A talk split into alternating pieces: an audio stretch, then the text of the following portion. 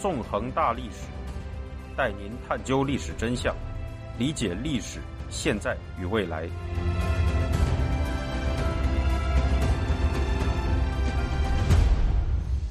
大家好，欢迎大家收听《纵横大历史》，我是主持人孙成。今天我们将继续进行韩战系列节目。在之前的十二讲中，我们回顾了韩战的起源和韩战头半年多的战争进程。以及在战争进行了半年时，国际社会为和平所做的努力。今天我们将进行第十三讲——底平里之战，讲述双方在一九五一年一月至二月间交战的情形，以及韩战中极其重要的转折点——底平里战斗。按照惯例，我们还是从一个历史场景开始说起吧。一九五一年二月十五日黄昏时分，在首尔东南约八十公里处的村庄底平里，美国陆军第二师第二十三团。和法国营的官兵坚守在环绕村庄的阵地上，对他们进行围困的是兵力多达八个团的中共军队。在英勇善战的美二十三团团长保罗·弗里曼上校和法国营营长拉尔夫·蒙克拉尔中校的指挥下，他们已经连续苦战了两天两夜，打退了中共军一波又一波的疯狂攻击。他们知道，随着夜幕的降临，中共军队必然会发动新的攻击。面对拥有绝对优势兵力的敌人，坚守底平里的美法军人。已经做好了全体牺牲的准备。然而，就在下午五时，一支来自美骑兵一师、被称为科罗姆贝茨特遣队的援军，从南面突破了中共军的重重围困，冲进底平里。对于连续两昼夜孤军奋战的守军来说，没有什么比在绝境中看到援军更令人振奋的了。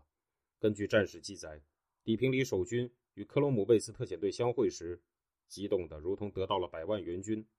而中共军队底平里的疯狂进攻也就此宣告失败。而此时，刚刚经过苦战获得胜利的联合国军官兵还没有意识到，就在底平里守军和援军会师的那一刻，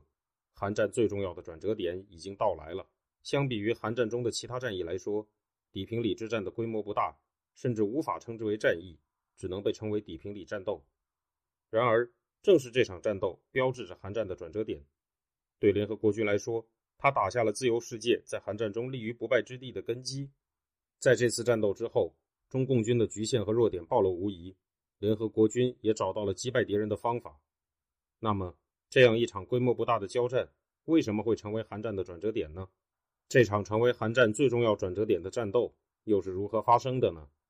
要明白这些问题，我们就要从1951年1月上旬，中共北韩联军侵占韩国首都首尔时说起。如上一讲所述。在一九五零年最后一天跨过三八线发动攻击的中共北韩联军，在一九五一年一月四日侵占了被美第八集团军司令李奇微将军主动放弃的韩国首都首尔，其后又在一月七日停止了进攻，结束了他们的第三次战役。此次战役的进程完全应验了美第八集团军司令李奇微将军在此战开始前对中共军行为模式的预判。通过研究中共军此前的历史，李奇微识破了中共军的致命弱点。指出，中共军因为补给能力孱弱，其战斗部队在每次发起进攻时，只能携带少量弹药与口粮，维持七到十天的攻势，向南推进四十到五十公里。而进行过一次这种星期攻势后，中共军就只能暂停进攻，转入休整。随着战线不断南移，中共军的补给线变得越来越长，他们面临的补给困难也越来越大。对此，李奇微给出的破解办法是在中共军发起攻势时。兵力处于劣势的联合国军不应缠斗，而是应该先撤退一段距离，再趁中共军休整的机会发起反攻，从而最大限度地消耗中共军的兵力。在这样的作战思想指导下，面对中共北韩联军跨越三八线发起的第三次战役，李奇微下令联合国军全线后撤，退往首尔以南五十五公里处的三七线。在这一过程中，虽然不少韩军部队陷入了溃退状态，但美军的退却却基本保持着秩序。一月八日，联合国军退到三七线。第二天，李奇微向三七线以北派出团级部队进行战斗侦察，没有发现任何敌人的踪影。而这一刻，李奇微意识到，他此前对中共军作战模式的推测是正确的。现在，轮到他对休整中的中共军发起反攻了。这时，联合国军的战线横贯朝鲜半岛，长达二百一十公里。从西到东的军级单位分别是美国第一军、第九军、第十军及韩国第三军和第一军。其中，美第一、第九军的战线被称为西线，其他三个军的战线则被称为中线和东线。一月十五日，李奇微首先在西线发动了代号为“狼狗作战”的试探攻击，向北推进的联合国军各部只遇到了极其微弱的抵抗。到一月二十五日，狼狗作战正式结束，西线联合国军几乎没有经过战斗就收复了首尔以南四十四公里的重镇水源，这就意味着中共北韩联军的主力。已经退到了更北面的地方。李奇微遂在一月二十五日当天下达了新的作战命令，要求美第八集团军各部发动代号为“霹雳作战”的侦察行动，继续北进，探明中共北韩联军的主抵抗线所在，并将作战重点放在了面对首尔的西线。为确保战线的完整，避免个别部队冒进，联合国军各部在横贯朝鲜半岛的战线上，从这座山峰到那座山峰，由这条调整线到那条调整线。小心谨慎的、有组织的继续向北前进着。在霹雳作战开头两天，联合国军没有遭遇像样的抵抗。然而，在一月二十七日，联合国军开始在西线遭遇到中共军的激烈抵抗。李奇微终于捕捉到了中共军的主抵抗线。这时，因为李奇微的持续进攻，中共北韩联军的休整计划实际上已经被打乱了。如上一讲所述，此时中共第十三兵团因为连续作战。已经蒙受了惨重的损失。在彭德怀于一月七日下令部队停止进攻，结束了第三次战役后，中共北韩联军便开始向北后撤，企图脱离与联合国军的接触并进行休整，以求在恢复元气后再次发动攻势。鉴于部队伤亡惨重，中共所谓的志愿军总司令彭德怀在一月二十七日致电毛泽东，表示希望放弃汉江南岸阵地和仁川港，避免与联合国军缠斗。然而，在斯大林和毛泽东看来，汉江南岸阵地和仁川却是不能放弃的地方。毛泽东认为，为了给中共军的下一次攻势保留一块有利的出发区域，中共军就需要守住汉江以南的一片桥头阵地。汉江是流经首尔南郊的一道宽阔河流，亦是韩国的一处重要天险。倘若中共军放弃汉江以南的桥头阵地，那么他们的下一次攻势就只能强渡汉江天险了。而一旦联合国军依托汉江天险进行防御战，便将给中共军造成惨重的损失。斯大林则认为，首尔仁川是具有重要政治意义的城市，绝不可以放弃。为此，斯大林在一月三十日致电毛泽东，表示从国际的观点看，不让敌人占领仁川和首尔，以便中朝军队给敌人的进攻部队以重大打击，是完全合适的。这样，在斯大林和毛泽东的严令下，彭德怀只好命令中共第五十军全军及中共第三十八军。北韩第一军团各一部，死守汉江南岸的桥头阵地，将更多士兵变为炮灰。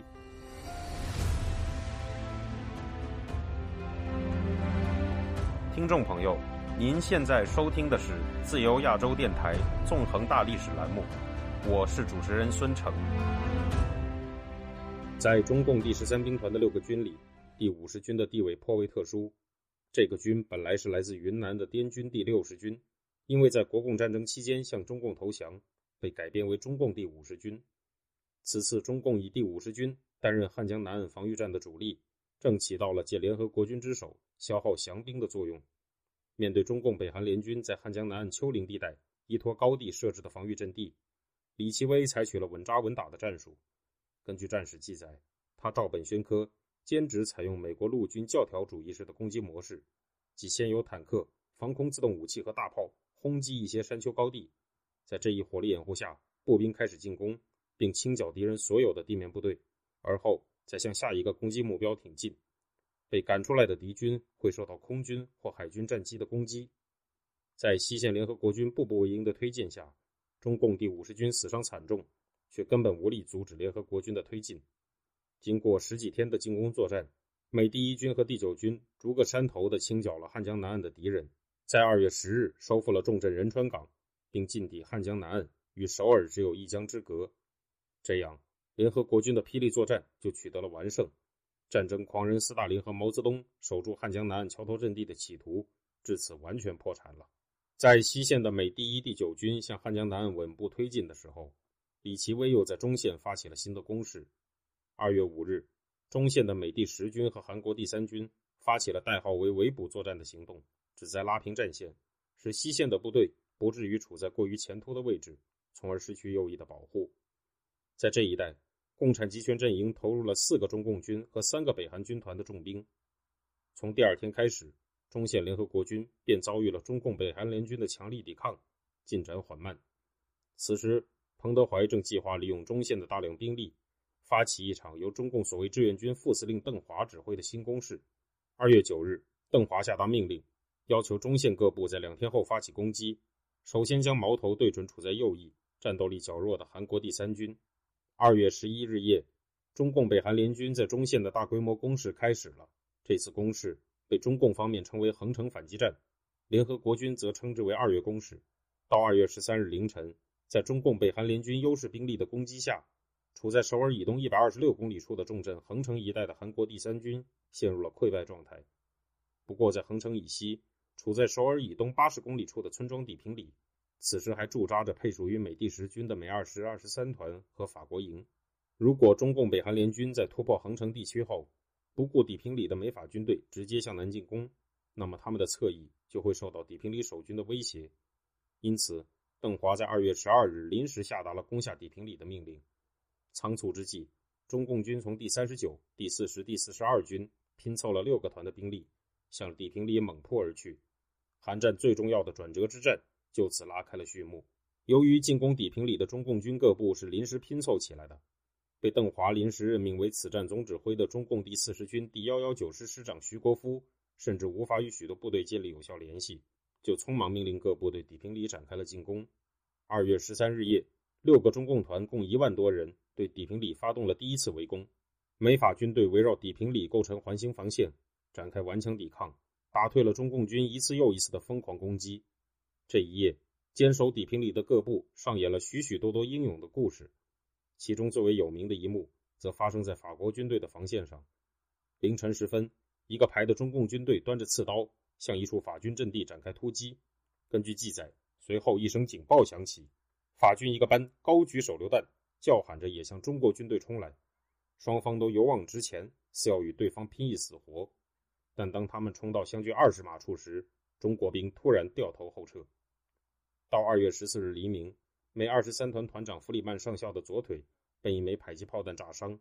但他在简单包扎后，仍然坚持着继续指挥战斗。二月十四日夜，本是浪漫的情人节夜晚，但在这一夜，坚守底平里的美法军人却要经历更大的考验。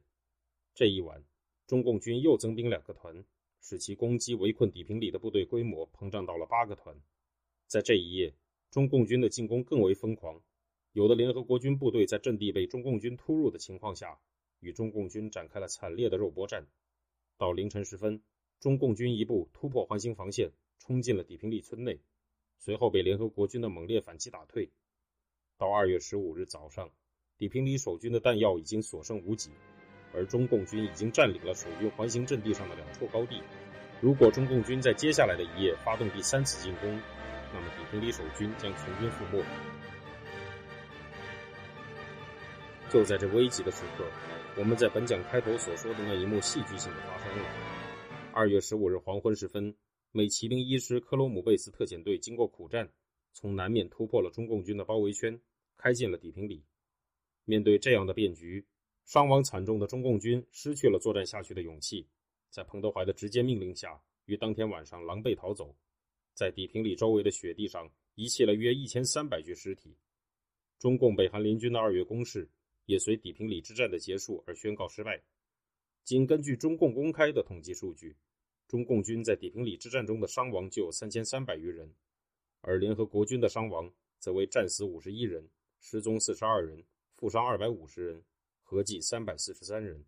底平里之战的意义在于，通过这场胜利，联合国军认清了一个事实：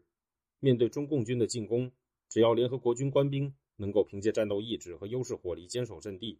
且各部能够及时互相支援，便可以打败敌人，稳住战线。在地平里战斗之后，联合国军已经找到了对付中共军的办法。从这一点来看，地平里之战无疑是极其重要的战争转折点。现在，联合国军官兵已经恢复了士气，他们将满怀着自信迎接此后的战争岁月。